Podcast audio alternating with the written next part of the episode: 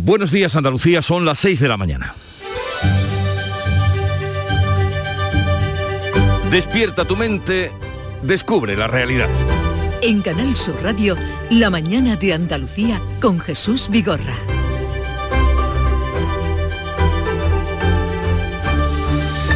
La tasa de contagios cae por primera vez en lo que llevamos de esta sexta ola de pandemia. La incidencia acumulada baja hasta los 3.300 casos por 100.000 habitantes en los últimos 14 días. En cambio, no baja el número de fallecidos, que con 284 muertos en las últimas 24 horas es el registro más alto desde hace tres meses.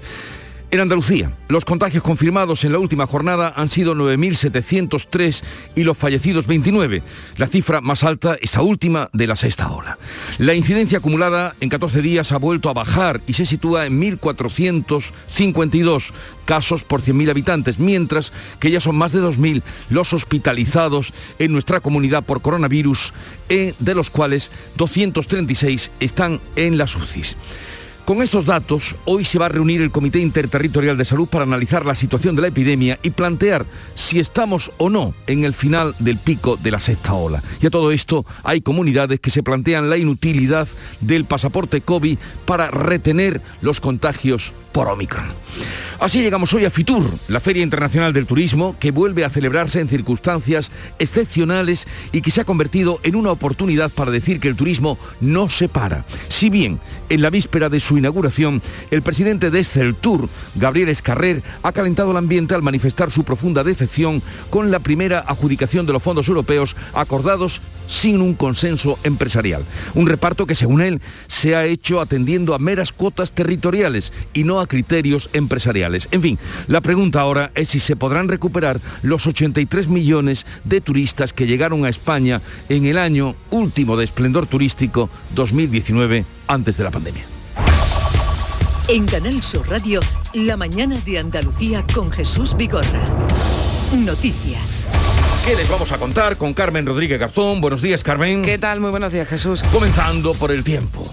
Hoy esperamos cielos poco nubosos o despejados en Andalucía, salvo intervalos de nubes bajas en la vertiente mediterránea. Pueden formarse brumas matinales y soplará viento de levante en el estrecho, con intervalos fuertes por la mañana. Las temperaturas con pocos cambios, con heladas en el interior oriental y también en zonas altas. Las mínimas van a estar hoy entre los 0 grados de Córdoba y Granada y los 10 de Cádiz. Las máximas oscilarán entre los 13 grados de Jaén y los 17 que se alcanzarán hoy en Almería, Cádiz y Sevilla.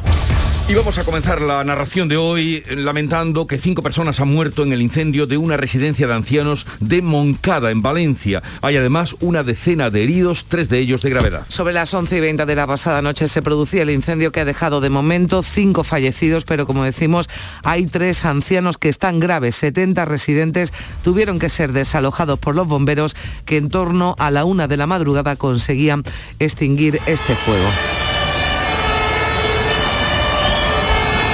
Las eh, primeras investigaciones apuntan a que el siniestro ha podido producirse por un cortocircuito en un equipo de oxígeno medicinal. Esta residencia ya sufrió otro incendio en 2008 en el que murió una anciana de 87 años natural de Cádiz. Y hablando de residencias, varias de Almería han tenido que cerrar por COVID. Son cuatro centros de Vera, Antas, Los Gallardos, Pulpí, de la Federación de Personas con Discapacidad, la FAN, que tiene al 15% de su plantilla de baja por COVID. 34 profesionales de un total de 300 con los que atienden a mil personas en la provincia de Almería. Si bien Andalucía es la segunda comunidad con menos incidencia de COVID en las residencias de mayores, la Consejería de Salud insiste en que esos mayores que viven en residencias no salgan al menos durante una semana. Quienes los visiten deberán usar mascarillas FFP2 y presentar el certificado COVID. El fiscal delegado de personas mayores, Norberto Sotomayor, en el Mirador de Canal Sur Radio, alertaba de las consecuencias del aislamiento para los mayores. Pero para muchas personas mayores también está suponiendo, y para la familia, un sufrimiento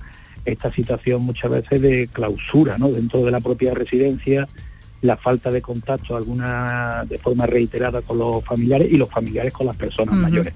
Pero claro, evidentemente lo que hay que proteger en primer lugar es la vida y la salud de estas personas mayores En cuanto al seguimiento de la pandemia, baja la tasa de incidencia, pero suben los hospitalizados por COVID en Andalucía, que ya superan los 2.000. Se han incrementado este pasado martes en más de 200 los ingresos en nuestra comunidad. Son en total 2.031 los enfermos hospitalizados, la cifra más alta desde febrero de 2021. La incidencia acumulada en 14 días ha vuelto a bajar, se sitúa en 1.452 casos por cada 100.000 habitantes. Y por primera vez desde el pasado noviembre ha bajado también la tasa de incidencia en España, que está en 3.306. Hoy Ministerio de Sanidad y Comunidades se reúnen en el Consejo Interterritorial para analizar la evolución de la pandemia. Según el consejero de Salud Jesús Aguirre, lo peor de la sexta ola está aún por llegar y avisa de que no se ha alcanzado el pico de ingresos hospitalarios. La incidencia acumulada que ya baja ha dejado de ser un dato objetivo como en las anteriores olas. Yo creo que no estamos todavía en el pico de, ingresos hospitalarios. Puede ser que estemos ya en una fase de dientes de sierra o de meseta dentro de incidencia acumulada, como está pasando en otras comunidades autónomas, pero como usted sabe, eh, el número de ingresos suele seguir aumentando un mínimo de una semana, 10 días después de que llegue a la fase de meseta la incidencia acumulada. Y avanza la vacunación de la tercera dosis en Andalucía. Desde hoy miércoles podrán pedir cita quienes tengan entre 40 y 45 años y desde el viernes los que tengan menos de 40. Esta semana se ha alcanzado la cifra de 7 millones de andaluces que cuentan ya con la pauta completa de vacunación en el mundo. El secretario general de la ONU, Antonio Guterres, pide que se priorice la vacunación en los países con rentas más bajas. Recuerda que la tasa de vacunación es actualmente siete veces más alta en los países ricos que, por ejemplo, en las naciones africanas. years. En los dos últimos años se ha demostrado una realidad simple pero brutal. Si dejamos a alguien detrás, al final dejamos a todos detrás. Las tasas de vacunación en los países con altos ingresos son vergonzosamente siete veces más altas que en los países africanos. Necesitamos igualdad en las vacunas ahora. Y la Agencia Europea del Medicamento ve insostenible la revacunación constante cada pocos meses. Apuesta por inyecciones polivalentes capaces de neutralizar tanto a Omicron como a otras variantes del virus. Moderna precisamente ha anunciado ya que trabaja en una de estas características. Las personas que hayan sido condenadas por ocupación ilegal de viviendas no podrán acceder a una VPO en Andalucía, salvo excepciones para casos de extrema pobreza. Es una de las medidas aprobadas este martes por el Consejo de Gobierno que ha modificado el Plan Vive para dar más garantías a los propietarios y a los demandantes de vivienda protegida, así lo explicaba la consejera Marifran Carazo. Damos un paso adelante posibilitando que la normativa establezca como requisito para poder acceder a una VPO que las personas futuras beneficiarias no hayan sido condenadas o sancionadas por ocupaciones ilegales de viviendas ni en la vía penal, ni en la civil, ni en la vía administrativa. Y finalmente el Consejo de Ministros no aprobaba la ley por el derecho a la vivienda pactada por PSOE y Unidas Podemos que permitía regular el precio del alquiler si ha dado el visto bueno al bono joven de alquiler de 250 euros que va a beneficiar a 70.000 menores de 35 años para que puedan iniciar su emancipación. Ahora se debe negociar con las comunidades autónomas. Y hoy se inaugura FITUR, es la segunda feria internacional del turismo más importante del mundo en la que Andalucía se se presenta con el reclamo de la alegría en plena pandemia. Es un sector estratégico para la comunidad y por eso el vicepresidente y consejero de Turismo Juan Marín decía en Canal Sur Radio que el gobierno andaluz se vuelca en este evento. Andalucía va a ocupar los 5.300 metros cuadrados del pabellón 5 de IFEMA, convirtiéndose en la comunidad con mayor presencia en Fitur. Es el destino preferido para el turismo nacional. Llevamos el stand más, más, más grande, con más eh, representación a nivel empresarial, eh, de autónomos, de emprendedores, de proyectos innovadores eh, que ninguna otra comunidad autónoma, que ningún otro destino turístico. Andalucía sigue siendo el destino turístico preferido eh, por todo el turismo nacional, pero también a nivel internacional. Los Reyes inauguran eh, hoy en Madrid esa 42 edición de Fitur en la que participan 7.000 empresas,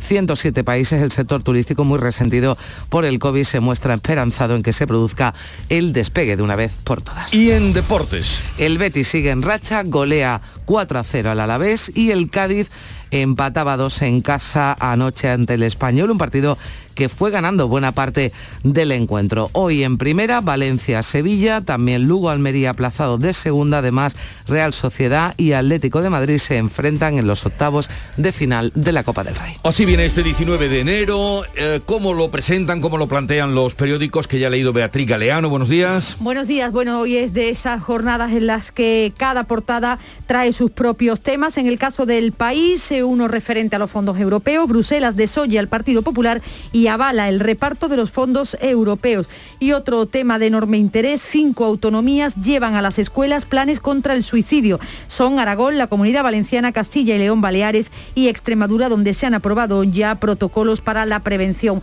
del suicidio. En el mundo, foto de portada para Paco Gento, que falleció ayer, jugador del Madrid, tenía 88 años.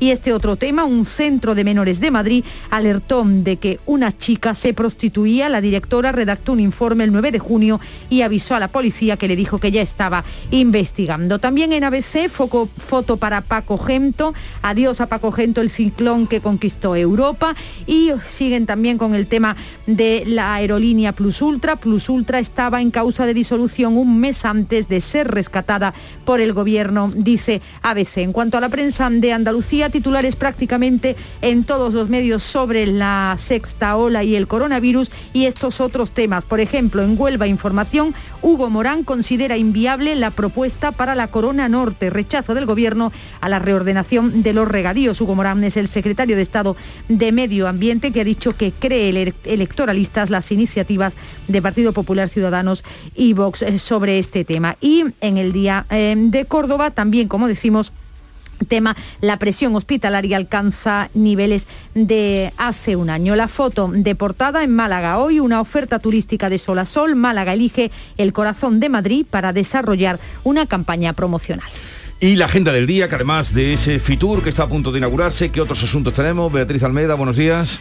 Buenos días, hoy que estamos hablando de residencias de mayores, los trabajadores del Centro Parque Figueroa de Córdoba van a protestar por la falta de personal. La Comisión de Interior del Congreso retoma la deliberación para derogar la llamada ley Mordaza. Será puerta cerrada. Tienen 100 enmiendas que discutir y valorar. Entre los muchos actos previstos en Fitur y alrededor de Fitur, destaco uno de Jaén, la presentación de Cazorla Destino de Congresos y otro de Huelva. El proyecto El Fandango de Huelva, una nueva dimensión artística y económica, va a ser esta tarde en el Teatro Pavón de Madrid. También en Madrid, el secretario de Estado de Seguridad y el embajador del Reino Unido van a informar de una campaña, de una nueva campaña de la, de la operación Most Wanted, los más buscados. En este caso, 12 delincuentes del Reino Unido de los que se sospecha que podrían haber huido a España. Y fuera de España, Boris Johnson, que ha reaparecido después de varios días de silencio, se enfrenta hoy a la sesión de control en la Cámara de los, Comunes. Veremos qué da de sí ese Partygate, ese caso de las fiestas. Y en Estrasburgo, Emmanuel Macron expone esta mañana las líneas maestras de la presidencia semestral francesa en la Unión Europea, ya con la nueva presidenta de la Eurocámara al frente, la popular Roberta Metzola, nombrada este martes.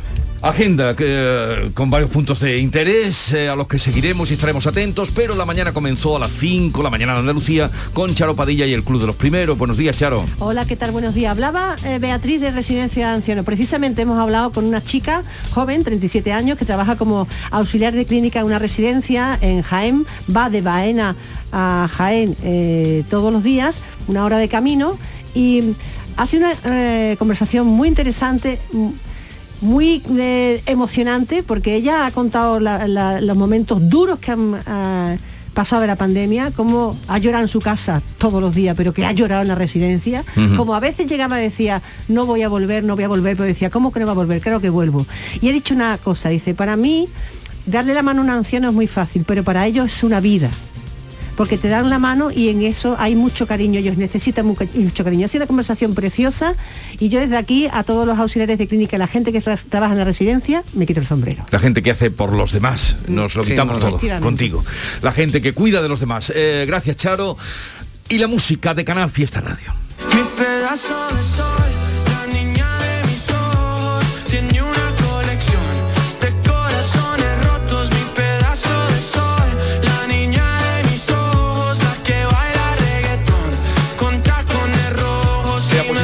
Baila reggaetón, tacones rojos, la canción de Sebastián Yatra que nos llega desde Canal Fiesta Radio para saludarles en esta mañana, 19, fría mañana también. Sí, sí, sí, eh, llevamos una semanita, venimos muy abrigados.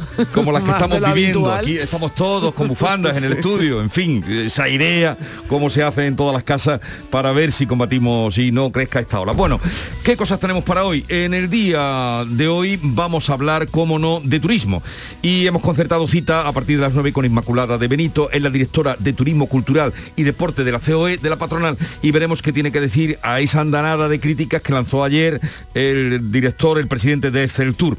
Hablaremos de ese asunto y también a partir de las 10 vamos a tocar el tema, o que nos descubran esa fórmula mágica de cuatro investigadoras sevillanas que han dado con eh, la fórmula mágica de comer sin engordar, dicen ellas. Ya veremos qué nos cuentan. eso me interesa mucho. A ver qué nos dicen. ¿Y cuál es esa fórmula? Si tiene o no truco. El juez Calatayud, como cada día. Hoy hablaremos eh, en el tiempo de cambio climático. Javier Bolaño nos trae a una orquesta que se llama Reusónica Trío, un grupo que hace música con instrumentos de reciclaje. Vamos a hablar de un libro que mm, se ha presentado como la Patricia Hims de nuestro país, que es Virginia Feito y ha escrito su primera novela, La señora March. Y vamos a hacer celebrar la vuelta de el comandante, el comandante Lara. En un manicomio, todos los locos en fila, y el médico que le iba a hacer una pregunta y iba a hacer una prueba y dice, a ver, el primero, Emilio, ¿cuánto es 6 por 6? Dice Emilio, 6 por 6, febrero. Dice, anda Emilio, se te para eh, a ver, Gervasio, ¿cuánto es 6 por 6? Y Gervasio ahí, 6 por 6 es 1000. Dice, anda, échate para el lado, Gervasio. Y le llega el tercero y dice, Paco, ¿cuánto es 6 por 6? Paco, venga, que tú lo sabes, Paco. Dice, 6 por 6 es 36, doctor. Dice que el doctor ahí flipando, dice, me deja totalmente ennubilado. ¿Cómo lo ha sabido, Paco? ¿Cómo ha llegado a esa conclusión? Dice, hombre, muy fácil. Yo lo que sé es multiplicar febrero por mil.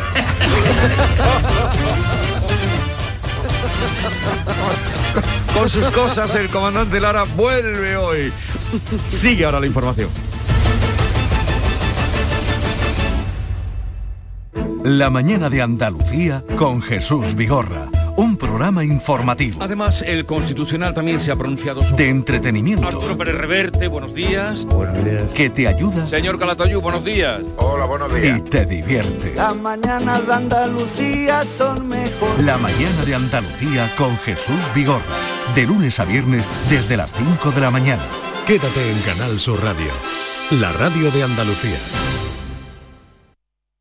El sabor de un cardito de pollo aneto es gloria. Porque en Aneto lo hacen como yo, solo con ingredientes frescos y naturales de verdad, cocinados a fuego lento. Y nada más, fresco y natural, como un campo al amanecer, sin exagerar. La mañana de Andalucía con Carmen Rodríguez Garzón. Canal Sur Radio. Son las 6 y 18 minutos, como le venimos contando, cinco personas han muerto y 11 han resultado heridas en el incendio de una residencia de ancianos de Moncada, en Valencia. Los heridos son por intoxicación de humo, tres de ellos están graves. Un incendio que se iniciaba a las 11 de la noche cuando han llegado los bomberos. El fuego ya estaba totalmente desarrollado, afectaba un ala del edificio y quedaba extinguido ya pasada la una de la madrugada. Olga Moya, buenos días. Hola, buenos días. Los efectivos han rescatado del interior de las instalaciones a unos 25 residentes y con la colaboración de la Guardia Civil, Policía Local, Protección Civil y el mismo personal del centro se ha desalojado al resto de la residencia, 70 personas, muchas con movilidad reducida. Por el momento se desconoce cuál ha sido el origen de las llamas, aunque una primera hipótesis apunta a un cortocircuito en un equipo de oxígeno medicinal en la primera planta del edificio. Es el segundo incendio que sufre esta residencia. En el primero, en 2008, murió una anciana de 87 años, nacida en Cádiz. Y en la provincia de Almería, cuatro centros de ancianos, en Vera, Antas, Los Gallardos, Pulpí, un taller ocupacional también de Huerca Lovera, están cerrados por COVID, son los de la Federación de Personas con Discapacidad, la FAN, que tiene al 15% de su plantilla de baja por coronavirus. 34 profesionales de 300 con los que atienden a mil personas en la provincia de Almeriense, como nos contaba Valentín Sola, que es el presidente de la FAN podría suponer o suponía en aquellos casos que está cerrado, suponía también una, forma de poder eh, tener atendido a su familiar mientras que esta persona, mientras que los familiares están trabajando, haciendo su vida y de esta manera pues lo tienen más, lo tienen más complicado. No obstante, mm, nosotros desde FAN estamos haciendo un esfuerzo y los profesionales están atendiendo, pero no es lo mismo. Aunque Andalucía es la segunda comunidad con menos incidencia de COVID en las residencias de mayores, los contagios en estos eh, centros siguen preocupando al gobierno andaluz. Y para esquivar lo peor de la sexta ola, la Consejería de Salud recomienda que los mayores que viven en residencias no salgan al menos durante una semana. Quienes los visiten deben usar mascarillas FFP2 y presentar el certificado COVID. Los trabajadores también tienen que llevar este tipo de mascarillas en todo momento. Según el consejero de Salud, Jesús Aguirre, hay que proteger a los mayores. Porque tenemos que, controlar que no nos entre el virus y que conforme eh, pase el tiempo no se vaya difuminando ese virus por la residencia. Semanalmente vamos mirando el volumen, nivel de residencia y si hay que tomar nuevas medidas para intentar proteger a nuestros mayores en el eslabón más débil que son las propias residencias de mayores. Hoy vamos a seguir pendientes de esa investigación, de ese incendio que, como les contamos, se ha cobrado la vida de cinco personas en Moncada, en una residencia de Moncada en Valencia. Precisamente anoche en el Mirador de Andalucía hablábamos con el fiscal delegado de personas mayores, Norberto Sotomayor, fiscal delegado de personas mayores en Sevilla, que considera que los controles han aumentado y se han multiplicado las labores de inspección como consecuencia de la pandemia y de esta forma han aflorado casos de mal funcionamiento de residencias la situación está muchísimo más controlada por la vacunación masiva que ha existido y el control y seguimiento que se está realizando básicamente desde las autoridades sanitarias de una forma mucho más eh, contundente, decidida y con muchísimos más medios y esencialmente el servicio de inspección en ese aspecto es que se ha multiplicado por, por siete.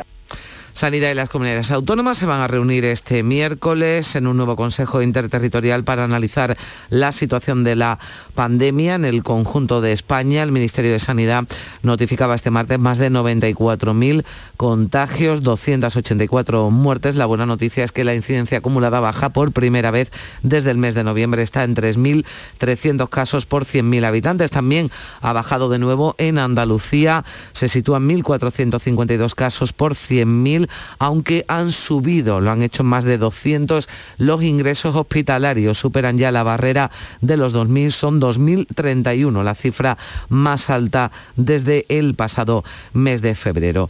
Con este escenario, la Organización Mundial de la Salud ha decidido mantener la emergencia internacional por COVID declarada desde el 30 de enero de 2020, pese a la menor letalidad de la ola actual. El Comité de Emergencia de la OMS ha aconsejado este martes mantener este nivel de alerta al director general del organismo, a Tedros Adhanom, que ha aprobado esta propuesta y que se acelera además la investigación sobre la eficacia de las vacunas, así como la duración de la inmunidad que proporcionan. Avanza la vacunación de la tercera dosis en Andalucía. Desde el miércoles pueden pedir cita ya quienes tengan entre 40 y 45 años. Desde el viernes lo que, los que tengan menos de 40. Por cierto que un nuevo estudio médico señala que tres dosis de la vacuna logran un nivel suficiente de protección contra el coronavirus. En un estudio publicado en la revista Science, investigadores de Pfizer y BioNTech han estudiado las variantes beta, delta y omicron en sueros de 51 participantes que han recibido dos o tres dosis de la vacuna, basada en el ARN mensajero. Los datos sugieren que una tercera dosis aumenta la inmunidad basada en anticuerpos contra Omicron. Hay dos contagios de COVID en el gobierno. A la vicepresidenta Yolanda Díaz ha sumado esta noche, esta pasada noche, la ministra de Ciencia Diana Morán. Ambas eh, con síntomas leves van a guardar cuarentena y trabajarán desde sus domicilios. Y Boris Johnson se enfrenta hoy al control de la Cámara de los Comunes. Ha reaparecido este martes después de guardar silencio durante días y ha negado categóricamente en una entrevista haber mentido en el Parlamento. Ha dicho que nadie le advirtió de que celebrar una fiesta en el jardín de su casa iba contra las reglas del confinamiento. No se sabía, por tanto, las reglas que él mismo dictó y firmó. Nadie me avisó de que ese acto iba contra las normas. Pensé que era trabajo. Eso es ridículo. Usted le toma el pelo a la gente. 40 personas, mesas con comida y bebida en medio de un confinamiento. Usted sabe lo tonta que suena esa respuesta, ¿verdad? Solo puedo añadir que esperen a ver qué dice el informe. Y de vuelta a Andalucía, Vox va a sumar hoy sus votos a los de la izquierda para forzar un pleno parlamentario monográfico sobre la sanidad andaluza. Va a votar junto al PSOE la Diputación Permanente. El portavoz de Vox, Manuel Gavira, considera que el Gobierno es incapaz de solucionar los problemas. Así justifica ese apoyo a ese pleno monográfico. Mañana va a votar a favor de la celebración de un pleno extraordinario cuando determine la presidencia y la mesa del Parlamento para hablar de salud. Porque la salud es, como decía anteriormente, el problema fundamental que ahora mismo más acucia y más preocupa a todos los andaluces. El portavoz del gobierno andaluz ha acusado a la oposición de practicar la guerra sucia contra el Ejecutivo de PP y Ciudadanos por criticar la gestión sanitaria durante la pandemia. Elías Bendodo considera que son mentiras. Ha llamado partido único a PSOE Unidas Podemos y Vox. Dice que quieren sacar rédito de la pandemia al apoyar ese pleno sobre sanidad que han pedido los socialistas. El partido único de la oposición, el 3 en 1 que han formado Partido Socialista, Podemos y Vox, deberían dejar de mentir y reconocer lo que ha hecho este gobierno por la sanidad pública y sobre todo dejar de intentar sacar provecho de una pandemia, porque como no pueden con la gestión están haciendo guerra sucia contra el gobierno de Andalucía. Y primer estudio completo de la crisis social que ha provocado la pandemia lo ha hecho Cáritas. Es demoledor. Un tercio de los hogares españoles tienen a todos sus miembros en paro. Son 600.000 familias que carecen de ingresos regulares que, permiten, que permitan una cierta estabilidad. El 15% de los jóvenes sufren exclusión grave. La pandemia ha aumentado la brecha de género. La exclusión social ha crecido más del doble en los hogares cuya sustentadora principal es una mujer. Así lo explicaba Raúl Flores, que es el responsable del estudio. Trabajar para remitir la exclusión y la desigualdad de género en las nuevas generaciones, donde los datos ponen de manifiesto cómo las mujeres jóvenes han empeorado el doble que los hombres jóvenes en el mismo periodo. Sin embargo, ser joven a día de hoy es un factor de exclusión en sí mismo.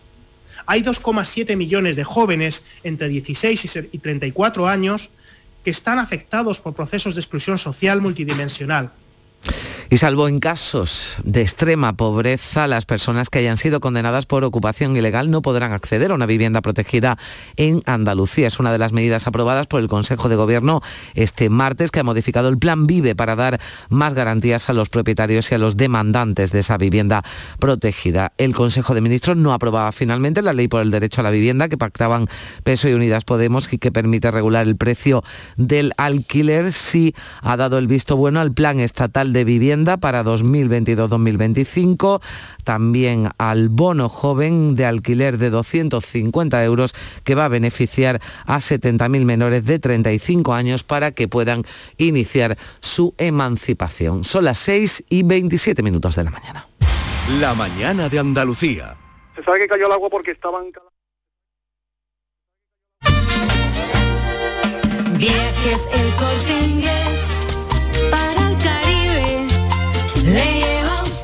Caribe Express de Viajes El Corte Inglés. Reserva hasta el 26 de enero y disfruta del Caribe con todo incluido, hasta los vuelos, con precios especiales y sin gastos de cancelación. Ah, y si encuentras un precio mejor, te lo igualamos. Consulta condiciones. Reserva ya tu Semana Santa con Caribe Express y no dejes escapar esta oportunidad. Que no te lo cuenten.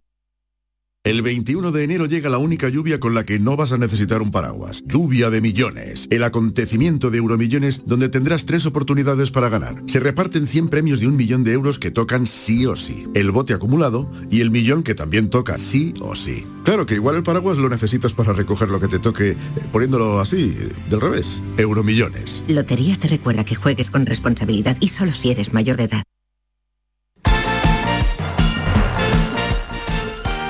Y vamos ya con el avance de la información del deporte con Antonio Camaño. Buenos días. Hola, ¿qué tal? Buenos días. A partido espectacular del Betis en el día de ayer 4-0, victoria contundente ante el Alavés que nunca fue rival del conjunto de Pellegrini. Con auténticos golazos, con la pareja Fekir Canales funcionando a las mil maravillas y con un Betis que está en un momento de forma extraordinario. Tercero la tabla clasificatoria en los cuartos de final de la Copa del Rey y también vivo en la competición europea. Dice Pellegrini que todavía este equipo puede crecer más. Yo creo que el equipo hoy día dio la muestra de una muestra de solidez, en tanto hay que tratar de mantener esta, esta dinámica porque además el grupo cree mucho en lo que hace. Y el Cádiz no pudo pasar del empate a dos ante el español en el debut de Sergio González en el nuevo Mirandilla. Tuvo el partido ganado, pero en el 95 empató el español. Hace daño ese resultado, pero las sensaciones del equipo amarillo fueron mucho mejores que en la etapa de Álvaro Cervera. Y hoy compite el Sevilla en Valencia, se enfrenta a un rival peligroso, el equipo de Bordalás con la ausencia de Koundé, pendiente de Dimitrovic, pero la buena noticia es que sí viaja Fernando. También el Almería compite porque tiene que recuperar ese partido aplazado por coronavirus ante el Lugo.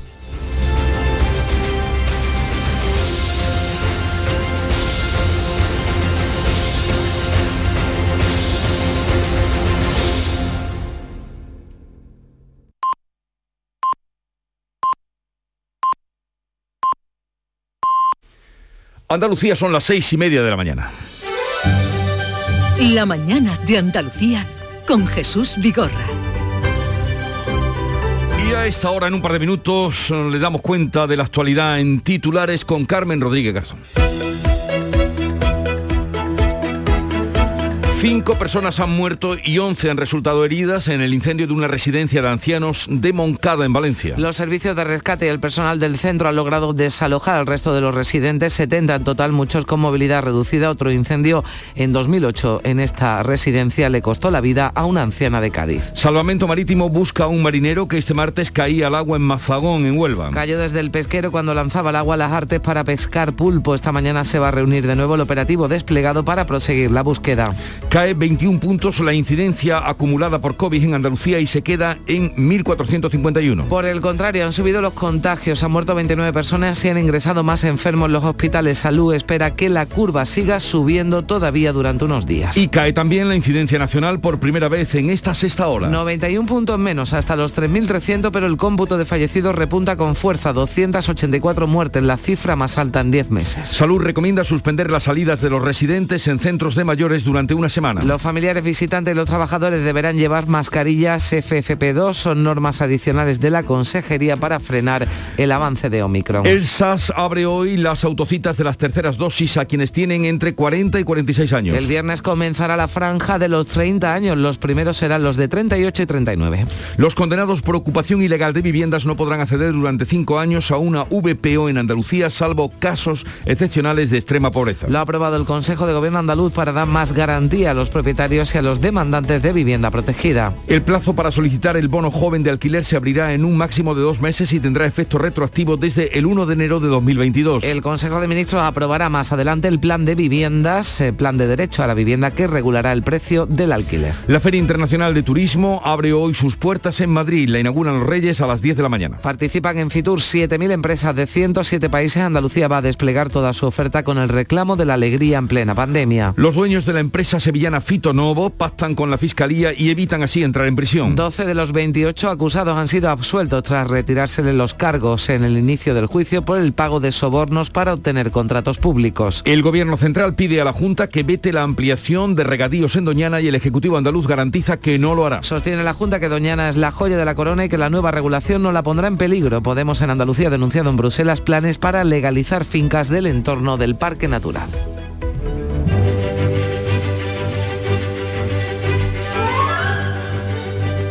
Hoy es la festividad de San Mario, nombre muy popular en Italia, en toda Italia. Fue torturado, decapitado por socorrer a los cristianos y finalmente condenado a muerte. Un mártir.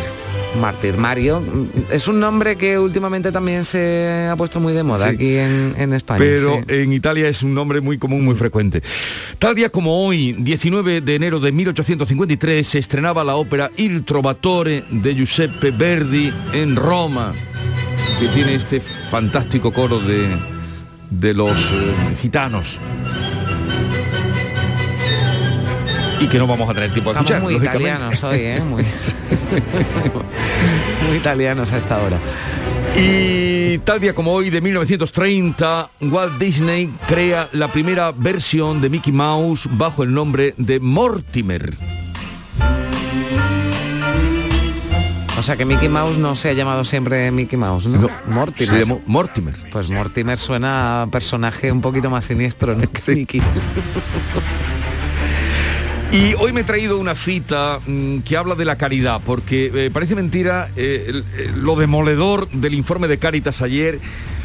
Y cómo ha pasado volando. Y es que la pobreza parece que se pegue y, ha pasado, en fin, dará que hablar porque el informe eh, hace reflexionar. Me he traído esta cita que dice así, la caridad es el océano donde nacen y a donde van a parar todas las restantes virtudes. Es una cita de Enrique Lacordaire, que fue un político, orador religioso francés, era miembro de la Academia Francesa y está considerado el mejor orador o- o de Francia. Hay una cita de él, porque yo no sabía quién era Lacordaire, pero me busqué y cuentan que un 5 de marzo del año 1835 eh, dio una prédica, un sermón en Notre Dame y reunió a 6.000 personas. Y escucha quiénes estaban entre los, eh, entre los espectadores o escuchantes. Alejandro Dumas, Balzac, Chateaubriand, Lamartine, Víctor Hugo, Tocqueville, en fin, la intelectualidad francesa. Todos Ante- acudiendo a escuchar a, a este hombre. y, la, y la pregunta que me hago, ¿y cómo se oía sin micrófonos? Lo he pensado cuando me has dicho 6.000 personas. y 6.000 digo, personas. Pero bueno, la- la- los sermones de San Vicente Ferrer eran... ¿Cómo, cómo lo harían? ¿Dónde se Pues- subían? ¿Qué, qué bocinas utilizarían? Bueno, En fin. me imagino que en, en sitios con una Bueno, acústica y sí. hombre, yo creo que ya los del final igual no se enteraban, ¿no? Igual se lo, ya- se lo que contar después otra En vez. fin, la cita, la caridad es el océano de donde nacen y a dónde van a parar todas las restantes virtudes.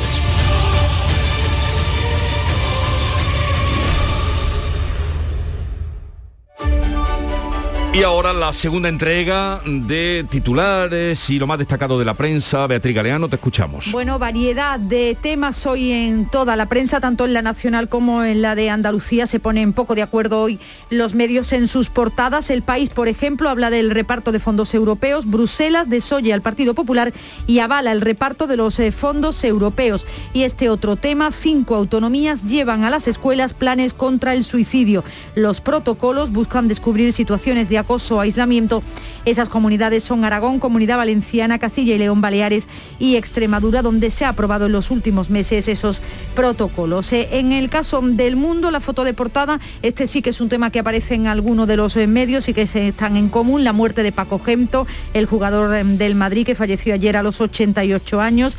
Y dice también el mundo, un centro de menores de Madrid alertó de que una chica se prostituía. La directora redactó un informe el 9 de junio y avisó a la policía que dijo que ya lo investigaba. En el ABC, además de la foto para Paco Gento, adiós a Paco Gento, el ciclón que conquistó Europa, este otro asunto, Plus Ultra, estaba en causa de disolución un mes antes de ser rescatada por el gobierno. Las cuentas de la aerolínea demuestran, dice ABC, que aprovechó la moratoria concursal de Sánchez pese a multiplicar por 10 sus pérdidas en apenas un año. En el caso de la prensa de Andalucía, titulares para el coronavirus desde distintas perspectivas. En Huelva Información, la sexta ola se resiste con siete aulas cerradas y 80 hospitalizados. El día de Córdoba, la presión hospitalaria alcanza en Córdoba niveles de hace un año. La ocupación de camas en planta y en UCI supone ya riesgo alto tras contabilizar más de 200 ingresados, asegura el día. En el caso de Diario de Sevilla, este otro titular para el coronavirus, Salud tramita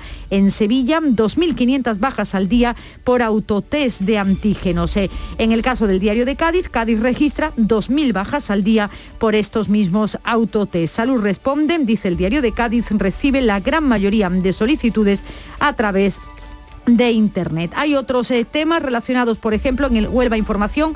Hugo Morán considera inviable la propuesta para la Corona Norte. Es el secretario de Estado de Medio Ambiente y es, ha, ha hablado del rechazo del Gobierno a la reordenación de regadíos, un tema del que se está hablando especialmente en Huelva por Doñana. En Ideal de Jaén, los olivareros se preparan para parar los tajos. Organizaciones llaman a la protesta mañana en Jaén. Van a protestar contra la PAC, contra la política agraria común. En el Ideal de Granada, una empresa que hace centros para Amazon construye un nodo logístico en Escúzar. Cuenta con un gran almacén de 8.000 metros cuadrados y un presupuesto de 20 millones de euros. Y otro apunte económico en este caso, en Ideal de Almería, las ventas agrícolas de Almería al exterior, la mitad de Andalucía. La exportación hortofrutícola de la provincia alcanza casi el 20% del total del volumen nacional. En la foto de portada de Málaga hoy para eh, los antecedentes de, Fitur, ¿no? una oferta turística de sol a sol, ya que se ha presentado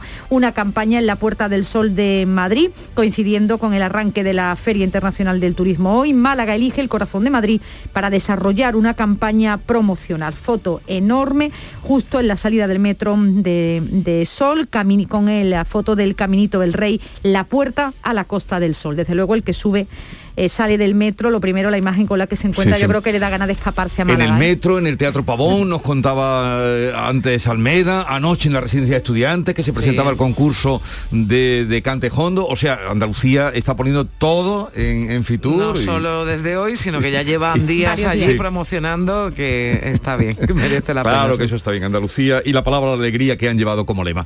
Bueno, son las 6.40 minutos de la mañana, sigue ahora la información en Canal Sur Radio. En Vitaldent, este mes, 15% de descuento en tu tratamiento dental. Porque sabemos que tu sonrisa no tiene precio. ¿Cuál? ¿Mi sonrisa? ¿Será la mía? Oye, ¿y la mía? Claro, la vuestra y la de todos. Hacer sonreír a los demás no cuesta tanto. Pide cita en el 900 101 001 y ven a Vitaldent. El 21 de enero llega la única lluvia con la que no vas a necesitar un paraguas. Lluvia de millones. El acontecimiento de Euromillones donde tendrás tres oportunidades para ganar. Se reparten 100 premios de un millón de euros que tocan sí o sí. El bote acumulado y el millón que también toca sí o sí. Claro que igual el paraguas lo necesitas para recoger lo que te toque eh, poniéndolo así, del revés. Euromillones. Loterías te recuerda que juegues con responsabilidad y solo si eres mayor de edad. La mañana de Andalucía con Carmen Rodríguez Garzón. Canal Sur Radio. 6 y 41 minutos, precisamente hablamos aquí en la mañana de Andalucía de Canal Sur Radio de Fitur, que acoge a partir de hoy en Madrid a más de 60.000 profesionales, 30.000 usuarios. Andalucía va a estar presente en el pabellón 5 de IFEMA con toda su oferta turística, una promoción que en la capital de España comenzaba en la jornada previa, lo contaba Beatriz Galeano en el repaso de la prensa, con el despliegue de tres lonas gigantes en el kilómetro cero de Madrid que muestran imágenes de la Costa del Sol campaña publicitaria con la que este destino, explicaba Francisco Salado, el responsable de turismo de la Costa del Sol, prevé impactar en cerca de 3 millones de personas. Queremos seguir enamorando al madrileño que no ha decidido todavía ir a la Costa del Sol con estas impactantes imágenes.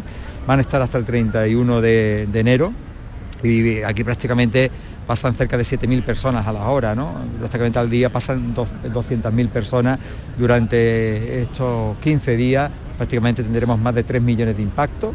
Esto es eh, la lluvia fina que va a impactar la retina del madrileño. Serán los Reyes los que a las 10 de la mañana inauguren esta cuadragésima segunda edición de Fitur con 7.000 empresas, 107 países. El sector turístico, ya saben, ha quedado muy resentido por el COVID, de los más perjudicados y todo va a depender de lo que pase con las variantes y la incidencia, así lo decía anoche en el Mirador de Canal Sur Radio el director comercial de Fitur, David Solar, que se muestra esperanzado en que se produzca el despegue del sector turístico de una vez por todas cuando se supere esta fase de la pandemia.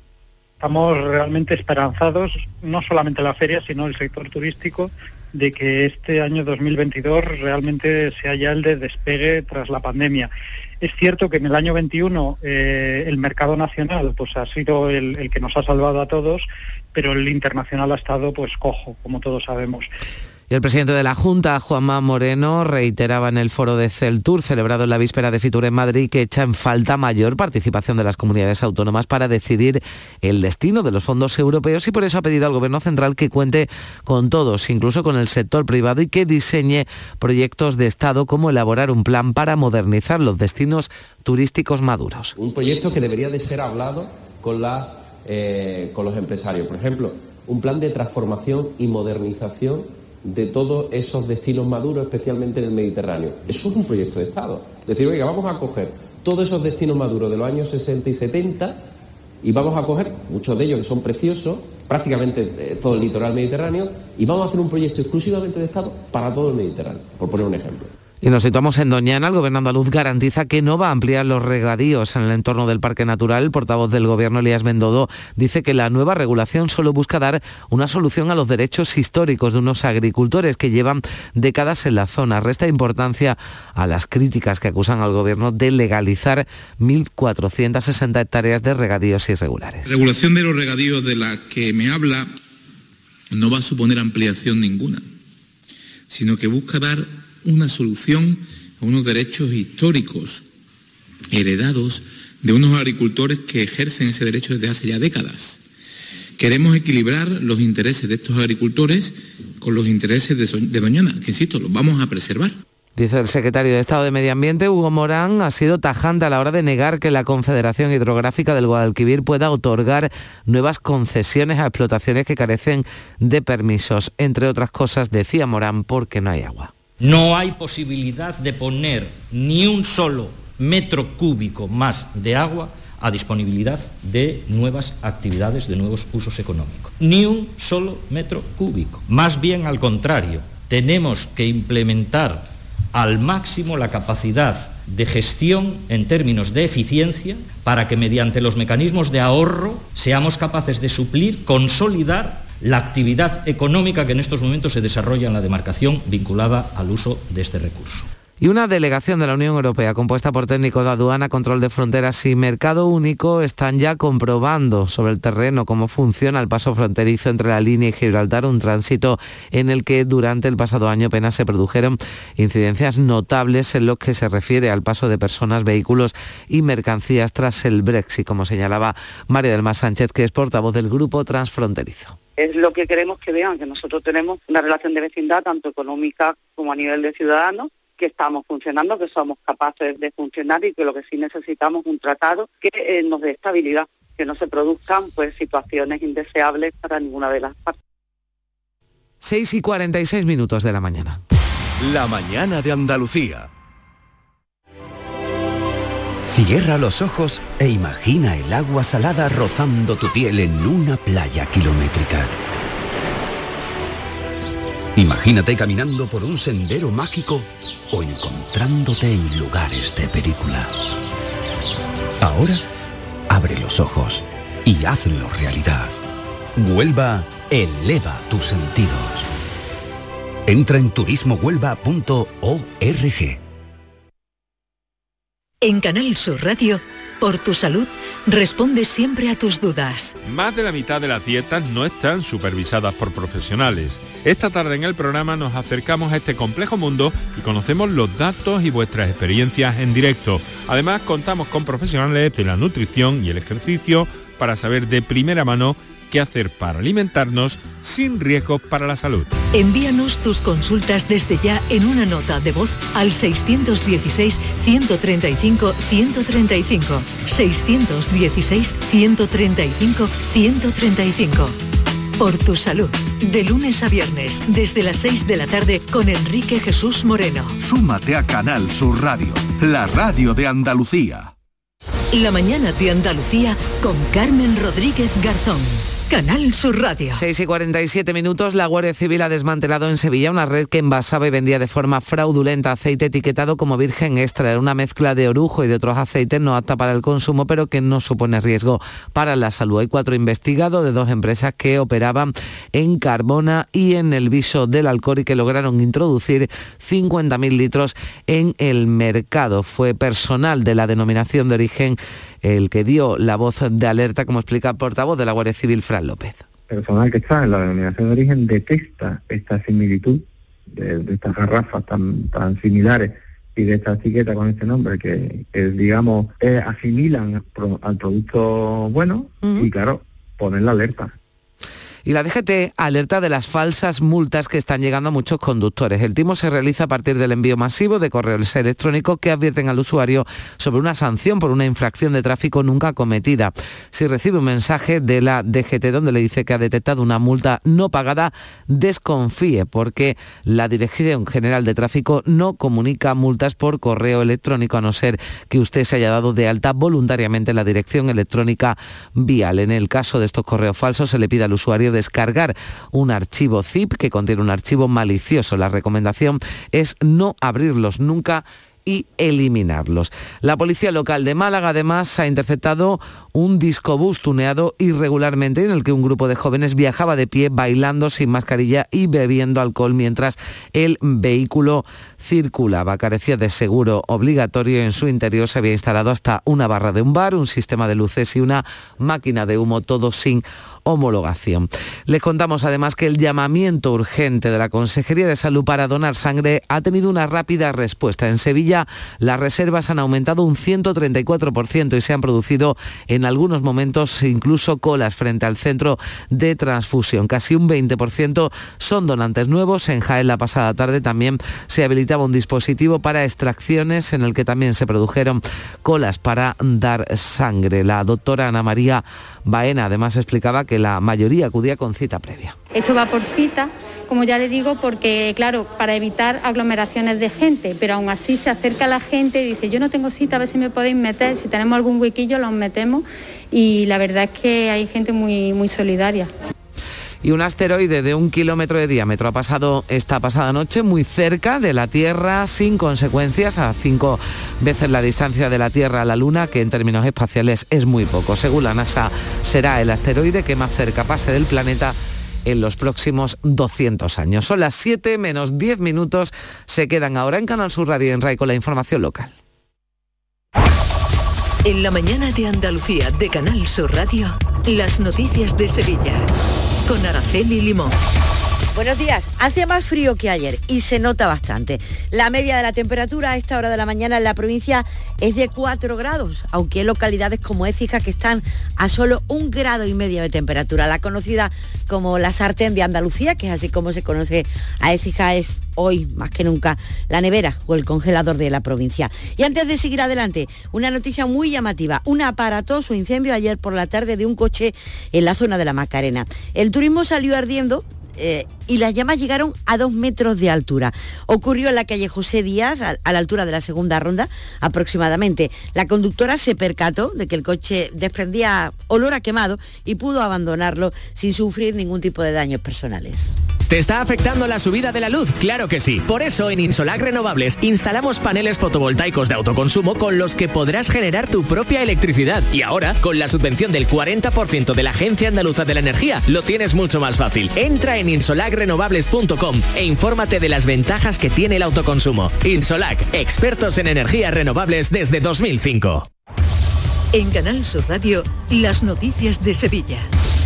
Se lo avanzábamos hace unos minutos, en Sevilla se estaba envasando y etiquetando aceite de oliva virgen extra que no era apto para el consumo. No se asuste, no era peligroso para la salud, pero no se podía consumir. Le decía que se envasaba y se etiquetaba porque la Guardia Civil ha desmantelado a la red que operaba fundamentalmente en las localidades de Carmona y del Viso del Alcor. Allí estaban las envasadoras, aunque el aceite se vendía en toda la provincia y también a través de Internet. Utilizaban etiquetas y garrafas muy parecidas a marcas de gran calidad de virgen aceite eh, de virgen extra, de aceite de oliva virgen extra. Lo explica el portavoz de la Guardia Civil. Están haciendo la mezcla dentro, puertas adentro, con esa garrafa tan parecida y esa etiqueta tan falsa, pero bueno, pues intentando pasar un aceite que es una mezcla de un aceite, pues lo que es, orujo y semilla, eh, por aceite virgen extra. Con lo cual, el negocio es redondo, la falsificación también, ¿no? Y la Policía Autonómica ha intervenido en Sevilla 650 boletos de una lotería prohibida. Estaba denominada como ONDE. A diario realizaba un sorteo clandestino. Se vendía en la capital y en la provincia también con un modelo y un cupón muy parecido al de la ONCE. No solo el nombre, era parecido el cupón también. Y los asistentes al derby de la Copa del Rey del pasado sábado del Betis Sevilla tienen derecho a que le devuelvan el 50% de la entrada por la suspensión del encuentro. La presidenta de la Organización de Consumidores Facua en Sevilla, Rocío Algeciras, recuerda que así lo recoge la Ley de Espectáculos Públicos en Andalucía y explica que es en la taquilla del club donde se debe solicitar la devolución del dinero. Está el Real Betis Balompié a que realicen ellos de forma automática la devolución en el menor tiempo posible. Tienen un derecho al 50% de lo que pagarán en su, en su día por la entrada. Y en el caso de que el Betri se negara a la devolución de las entradas, pues podía acudir a las administraciones competentes en materia de consumo. Al margen del incidente que eh, provocó la suspensión del partido y que de momento se ha saldado con la detención del presunto autor del lanzamiento del palo de la bandera, los vecinos de los barrios de Nervión y de Heliópolis dicen que están cansados, hartos de lo que ocurre semana tras semana los días de partido, tanto en el Benito Villamarín como en el Sánchez Pizjuán. Coches destrozados, suciedad, ruido y botellonas son algunas de las molestias que soportan. Desde el ayuntamiento, el alcalde Antonio Muñoz ha dicho que se compromete a intentar solucionar este vandalismo deportivo. Espero que eso no se vuelva a producir, vamos a intentar eh, poner los mecanismos preventivos para que en circunstancias excepcionales como es un partido Betty-Sevilla o Sevilla-Betty no vuelvan a ocurrir esas circunstancias, porque al final quienes eh, pagan las consecuencias de ese malestar son los vecinos. Y hay que afanarse en que los eventos deportivos se celebren bien, porque los eventos deportivos y el flamenco son los dos escaparates que Sevilla lleva a Fitur, a la Feria Internacional del Turismo que comienza hoy en Madrid. Como les contábamos hace unos días, el alcalde tiene la intención de aprovechar eh, la celebración de Fitur para establecer contactos con aerolíneas de manera que aumenten los vuelos eh, que hay en el aeropuerto de San Pablo. El alcalde dice que la cultura es una base muy importante de la promoción turística de Sevilla, que a partir de hoy debe mostrar en Madrid que es algo más que el centro de la ciudad. Una estrategia que pivote por ampliar el espacio turístico más allá de donde suele desarrollar la experiencia el turista, que es en el centro histórico. Entendemos que hay argumentos sobrados en la zona de Triana o en la Macarena para ampliar y diversificar la experiencia del turista y pivotándolo sobre todo con nuestro principal fortaleza, que es la cultura. La provincia acude con una oferta de turismo religioso, las rutas del Camino Benedictino, el Camino de Guadalupe o la, ruta de la Orden de Malta. Dice el presidente de la Diputación que desde lo del COVID el turismo pide destinos cercanos y fundamentalmente con actividades que se puedan desarrollar al aire libre. Pero además de la cultura, además del flamenco, además de la Semana Santa y la feria que se promocionarán a partir de hoy en Fitur, la Asociación de Empresas de Turismo Activo lleva un amplio catálogo de actividades que también se pueden hacer en la provincia de Sevilla. Son 123 empresas, la de turismo activo, que ofrecen desde la posibilidad de montar en globo o un descenso por aguas bravas en el Ronquillo. El presidente de esta sociedad de turismo activo es Manuel Álvarez Osorio que tenemos en la provincia de Sevilla son bastante variadas y además aquí hay una oferta estival muy muy interesante con medios acuáticos o actividades de naturaleza acuáticas para poder desarrollar. Hay un medio natural espectacular porque hay muchos rincones por descubrir y sobre todo que nos va a sorprender. Son las 6 y 56 minutos de la mañana. Las noticias de Sevilla. Canal Sur Radio. Los datos del COVID hoy son al menos esperanzadores. La incidencia de coronavirus ha bajado 67 puntos en la provincia de Sevilla y 91 en la capital. En las últimas horas se han registrado 749 contagios y 3 fallecidos. Eso sí, han subido ligeramente los ingresos. En estos momentos hay 39 aulas cerradas en los colegios públicos de la provincia de Sevilla. Esto es un 0,21%. Pero miren, las bajas del COVID no solo afectan a los profesores y a los estudiantes, también a la empresa municipal de limpieza, a donde hoy se incorporan 67 nuevos trabajadores para cubrir las bajas que se están registrando en las últimas semanas. Y otro asunto relacionado con el COVID, los inspectores de las residencias de mayores en Sevilla han pasado de 3 a 25 a causa de la, de la pandemia. Norberto Sotomayor, que es el fiscal delegado de personas mayores y discapacidad en Sevilla, ha asegurado en el programa El Mirador de Canal Sur Radio que además a día de hoy siguen las investigaciones de varios fallecimientos por COVID en varias residencias sevillanas. Actualmente tenemos abiertos eh, varios procedimientos penales, en concreto frente a dos residencias en la provincia de Sevilla por graves incumplimientos en materia tanto de COVID como del trato que le estaban dispensando a las personas mayores con unos incumplimientos y una situación muy grave de abandono de personas mayores, El Ayuntamiento de Sevilla ha licitado el equipamiento de las primeras paradas de la ampliación del Metrocentro, eh, que irá a San Bernardo y a Nervión, con paradas en San Francisco Javier, Eduardo Dato y el centro comercial Nervión Plaza. Es por eso por lo que a partir de ahora ya se le llama oficialmente el tranvía y no el Metrocentro, porque va a salir del centro de la ciudad. esa ampliación del Metrocentro o del tranvía va a discurrir por Ramón y Cajal, por San Francisco Javier y por Luis de Morales. El delegado de movilidad, Juan Carlos Cabrera, dice que es un paso importante hacia la consecución de un proyecto estratégico para la ciudad. Rematamos el conjunto de proyectos, este último de 1,06 millones de euros, en un conjunto global de 24 millones de euros que va a suponer la primera fase.